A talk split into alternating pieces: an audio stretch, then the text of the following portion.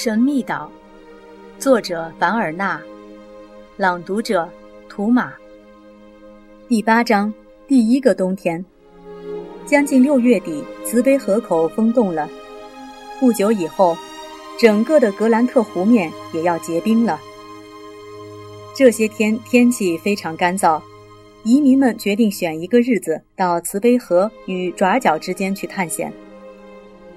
七月五日，天刚破晓，史密斯、史佩莱、赫伯特、纳布和潘克洛夫就拿着标枪、圈套、弓箭，准备好干粮，从花岗石宫出发了。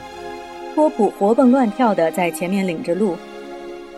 移民们还是第一次踏上慈悲河的右岸，走了还不到一公里，就有一窝在密林里安家的走兽被托普惊动，向空旷的地方窜出去。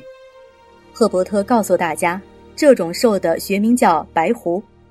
听说这种动物的肉不好吃，潘克洛夫对它就不感兴趣了。不过他也认为，将来建立家禽场以后，应该小心提防它们。绕过这一带就可以看到爪角，爪角像一把弯刀向东南拐去，遇到尖端愈细。这一带海面平静，海岸陡峭。没有浅滩，连一块礁石也没有。可以断定，沿岸海水很深。林肯岛的这部分非常贫瘠，和西部形成鲜明的对比。这么小的海岛，地形居然这样复杂，几乎概括了大陆的全部面貌。史密斯认为，林肯岛和太平洋里的一些岛屿一样，在很久以前，可能都是一片大陆的高级。只是这片大陆现在沉没在水里了，因此岛上各种矿物都非常丰富，动植物的种类也非常多。史密斯兴致勃勃地谈起了地壳运动，谈起了珊瑚虫和珊瑚岛，还谈到了地球的未来。潘克洛夫忍不住问：“史密斯先生，林肯岛是不是那些虫子做的？”“不。”史密斯答道，“这里纯粹是由火山喷发造成的。”那么他将来会消失吗？别担心，潘克洛夫，我们早晚有一天要离开这儿。不过，我们还应当像永远要住在这里似的建立家园。史佩莱说。严寒一直继续到八月十五日，这段时间，赫伯特、潘克洛夫和史佩莱在眺望港和森林边缘布置了许多陷阱。八月中旬，气候突然变了。整个海岛都覆盖了一层白皑皑的大雪，风也刮得很猛。幸好暴风雪是从西北方向吹来的，花岗石工没有遭到正面的袭击。要是没有花岗石工，而是用砖头和木料在眺望岗上盖一所房子，肯定经不住这场风暴。暴风雪平息后，移民们立刻做了一次旅行。岛上的变化多么大啊！从富兰克林山山巅直到海边，森林、平原、湖泊、河流连成了白茫茫的一片。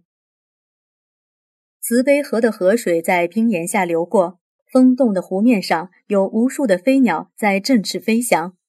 岩石堆中流出瀑布的地方，倒接着许多冰柱，好像是一件文艺复兴时代艺术家的作品。移民们趁这个机会去看了看陷阱。陷阱被积雪盖住了，里面没有动物，附近却有很多爪印，有许多爪印还很清楚。赫伯特判断，曾经有老虎之类的猫科肉食兽类从这里走过。这些动物一定是住在远西森林里，因为饥饿才冒险到眺望岗来的。八月二十五日左右，风向转往东南，这时候天气突然变得极度寒冷。移民们再次把自己紧闭在花岗石宫里，他们总是一面工作一面谈话。史密斯对他的伙伴们讲了许多事情，主要是向他们讲解科学的实际应用。